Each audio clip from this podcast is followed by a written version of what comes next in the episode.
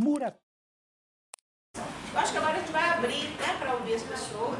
É, o Ed vai coordenar isso. O Ed pode ficar tranquilo com o horário, a gente ainda tem um tempinho para ouvir as pessoas, né, que está sendo muito rico.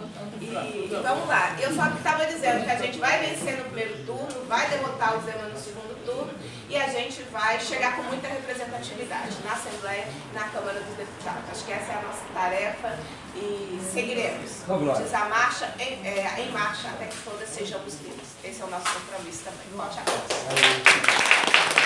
Nosso presidente é o. Beatriz, é, eu te pergunto como militante, né, como eleitor, como jornalista também, titular do Muratório Podcast, porque a gente ouve muitas é, preocupações com relação aos agentes de segurança pública que sabemos tem uma grande porcentagem bolsonarista, tanto a nível federal como a nível estadual. E quando né, nas manifestações, quando nas presenças nossas nas ruas, a gente sempre tem um receiozinho quando os encontra em seus carros, né, em suas viaturas, principalmente falando dos militares. Como que você está vendo esse movimento da segurança pública no Estado, principalmente, e a luta na Assembleia, como que está, como que anda a, a luta de vocês, né? E o que, que a gente pode esperar dessa segurança pública que no cotidiano popular diz assim, não, a segurança pública está com o governo, é do governo, ele manipula e ele conduz para onde ele quiser essa segurança, esses agentes. Como é que você vê isso?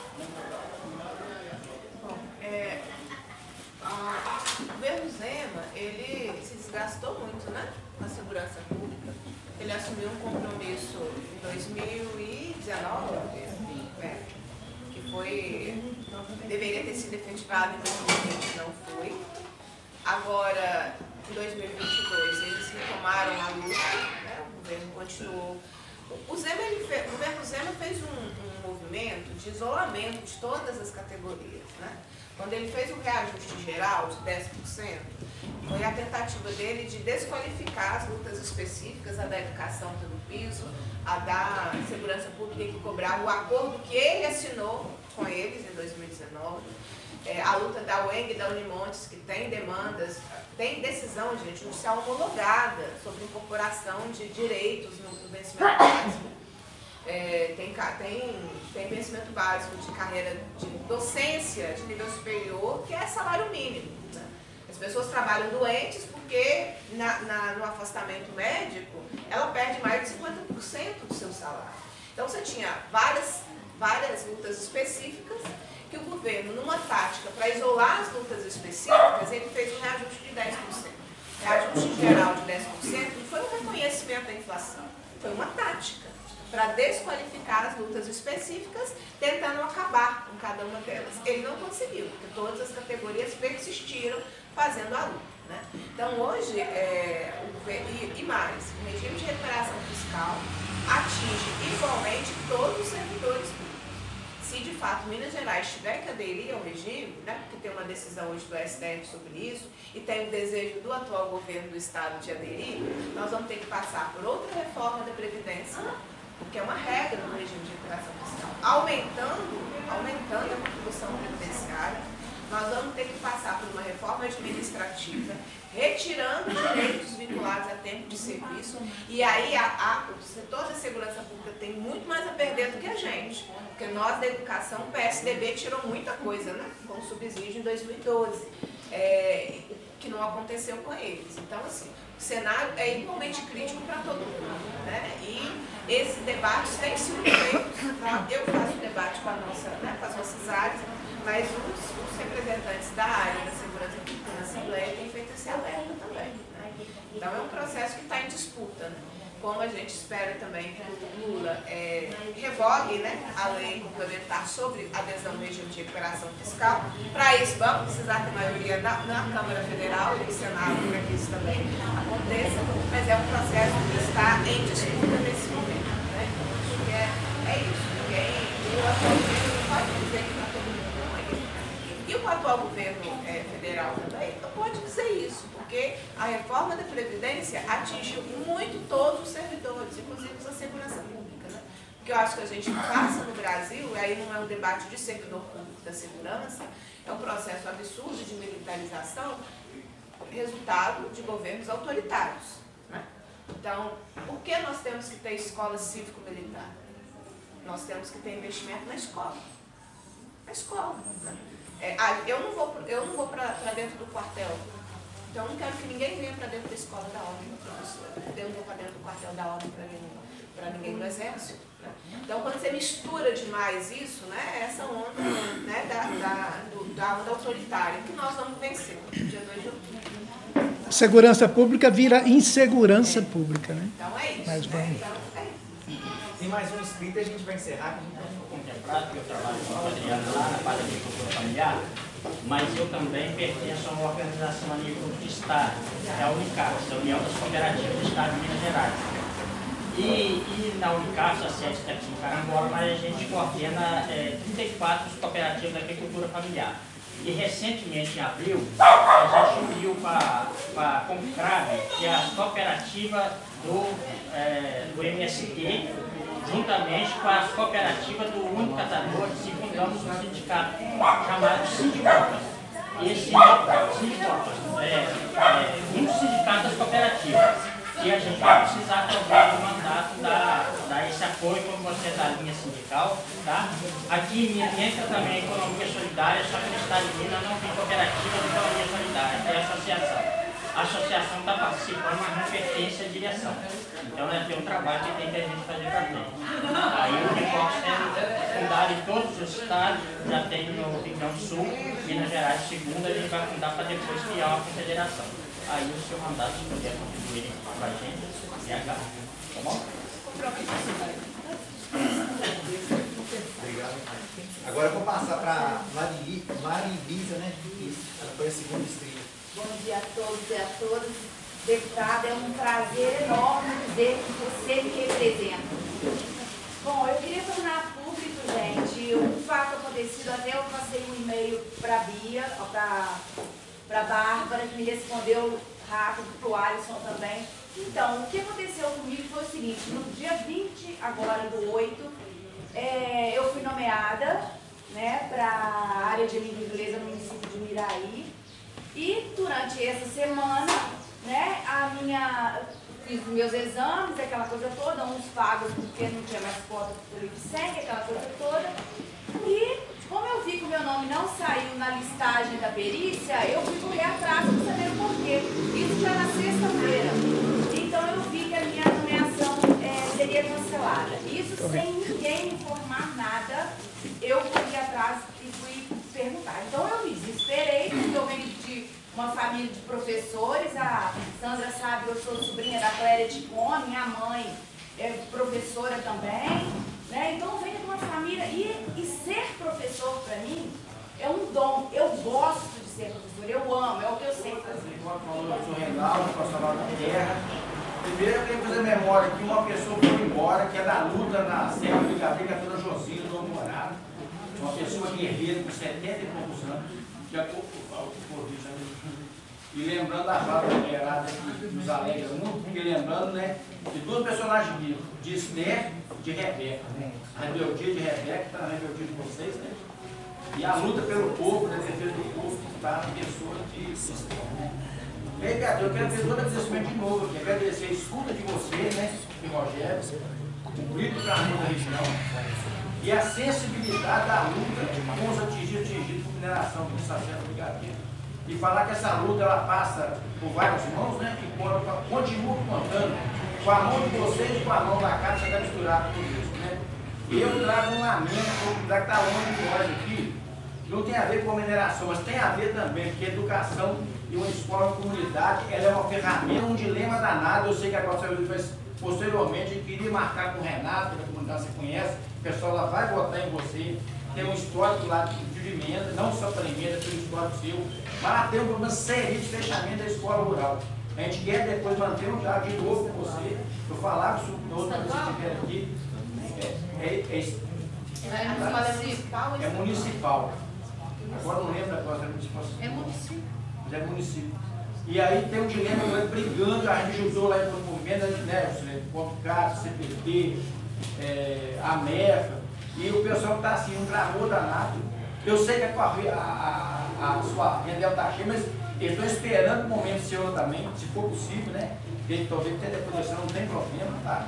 E é um clamor que eu trago aqui, que a gente já sei que é estadual, ela vai além das coisas. Mas o mais é agradecer essa escuta, né? Essa sensibilidade. Aí, essa moça está aqui conosco, podia dar uma chegadinha aqui para mesa, tem que estar aqui. Ver, amada.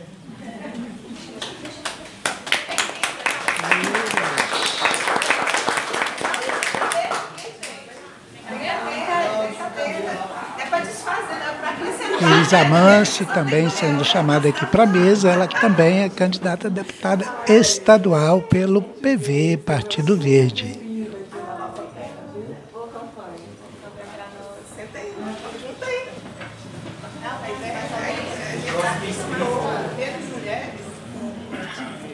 Meu nome é Wesley. Hoje eu estou como conselheiro estadual da Política Pública de Juventude é, a minha fala aqui é de repúdio contra o governo Zema também, e também um alerta né, para você que está na Assembleia para poder dar uma olhada para nós. Por quê? O governo Zema, é, de forma irregular, ele fez um desmonte no nosso Conselho Estadual de Juventude. Esse desmonte foi feito através de um decreto, na calada da noite, nós fomos pegos de surpresa.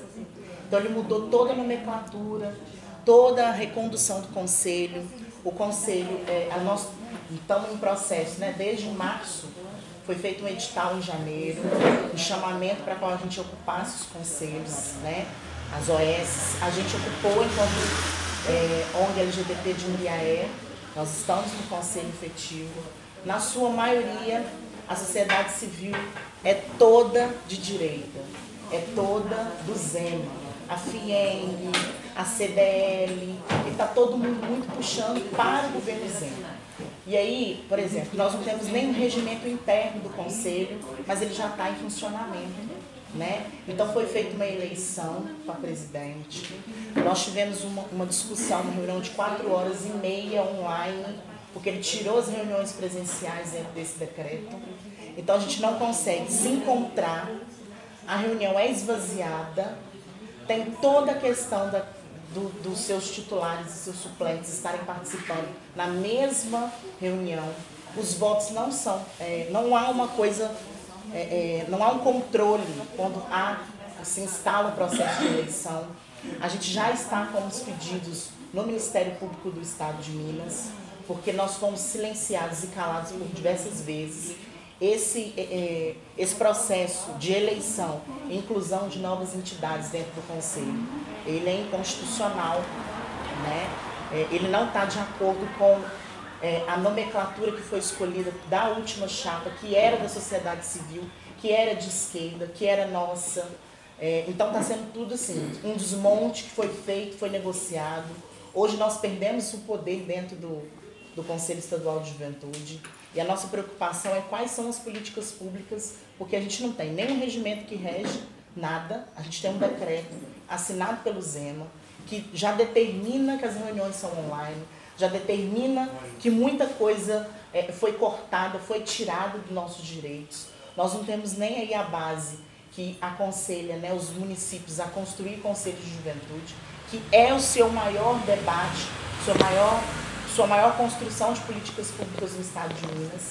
E a gente precisa de quem já está com o mandato para poder derrubar esse decreto e a gente retomar o conselho de forma mais participativa. É o nosso último. É, Acho que a gente podia ouvir uma saudação da eles, aí depois eu respondo e a gente vai. Na verdade, eu não podia deixar de vir aqui, né? Um prazer enorme a gente poder estar perto da Bia. Né? Bia é uma gente já se conhece há muito tempo, né? Uma pessoa muito especial. Para vocês terem noção, eu morei quase 30 anos em Belo Horizonte, né? E lá no trabalho ativista, antirracista e também de formação de professores e professoras, e a Bia sempre apoiou né, todos os projetos, todo, tudo que eu apresentei ao Sinjude, ela sempre abraçou mesmo, sabe, com muita, muito comprometimento, sabe? Muita responsabilidade. Então é um prazer enorme estar aqui acariciando na casa. é mais um prazer enorme receber você aqui, né? em especial na Casa Nandi, que é um espaço que eu dinamizo aqui na cidade, sabe? E você é muito querida, né? Sempre. E aqui em Muriaé, né? a gente tem um carinho muito grande por você. E em breve estaremos juntas na Assembleia, viu? Lá lutando contra esse desgoverno todo.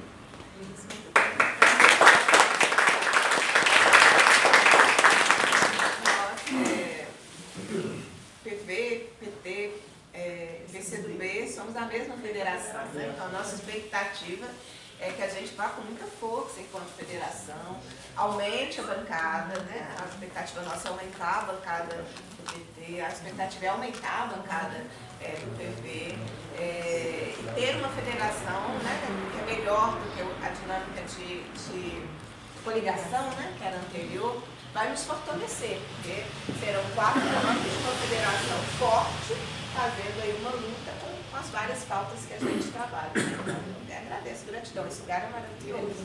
Maravilhoso, me senti acolhidíssima. É, ainda com livros, né, gente? É uma bênção.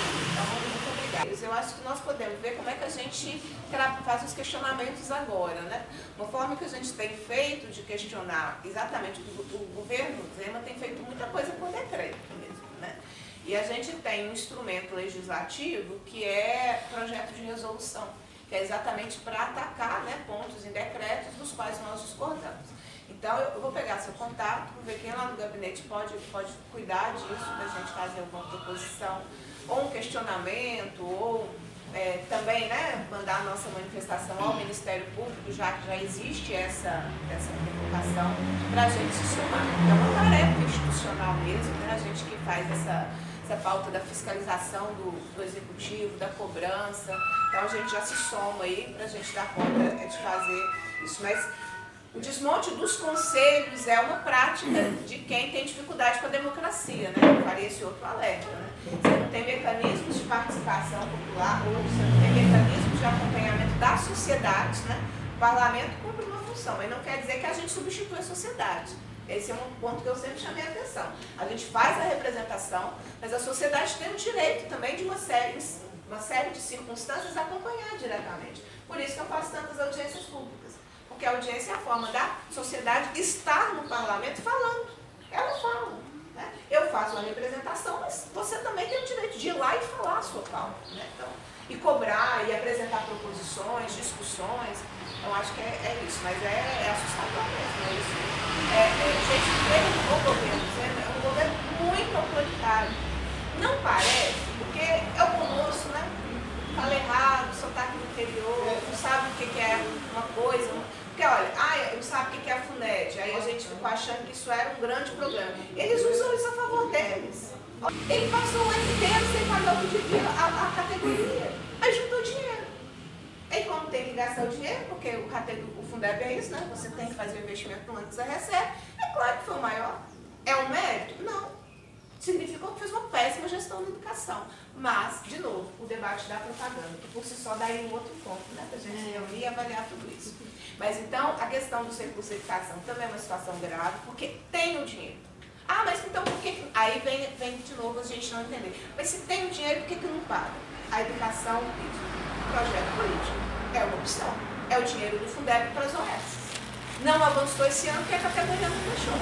Mas o plano é pegar o dinheiro do Fundeb para pagar a empresa para assumir gestão de escola estadual. É pegar o dinheiro do Fundeb para pagar as empresas de educação superior que supostamente estão dando formação para os professores no Trilhas do Futuro, formação docente. É, é disso, né? é opção. Por isso que a gente tem que optar interromper esse governo é, que não nos representa. Gratidão por estarmos aqui, gratidão por, por termos um debate de conteúdo, que eu acho que isso faz muita diferença. Né? 30 segundinhos de, de vídeo lacrando, a gente não muda a realidade, foi. Senhora, senhora. Senhora não. É, pela educação gente. Eu tenho a minha esposa, né? Tem 13 anos casada. Lá o meu morro, lá, não tem melhoria de rua. Se a senhora vinha deputada, a força daqueles morros, lá de Mirador, que precisa de um calçamento, precisa das coisas arrumadas. E eu lá minha mulher, minha esposa, 13 anos casado com ela, eu quiser dela, que ela é especial da pai, um pedaço de rua lá, que ela já caiu mais de 20 vezes sobre a janela. Ela é problemática, né? Eu quiser dela prefeito, ainda mais prefeito, prefeito, ninguém faz nada naquelas ruas, umas ruas deixadas, não é? O pessoal do morro só conhecido na política, passou a política, eles arrumam a rua principal embaixo, em cima não arrumam nada. A senhora vindo, a deputada, a senhora daria uma força para a vereador de Oracas Morro? Como é que é o nome do senhor? Renato. Renato. Eu vou pedir, Renato, que o senhor é, articule essa questão aqui com a Jusilene, que é admiradora. Porque tem situações que a gente pode ajudar diretamente, né? A gente tem recursos que a gente pode indicar no orçamento, são as emendas parlamentares, é, que podem cumprir essa função, dependendo da complexidade da situação. Né? A gente faz uma luta de asfalto em algumas regiões do estado e a gente não consegue resolver por emenda parlamentar, porque o recurso é tão grande que, que supera né, a nossa condição de indicação.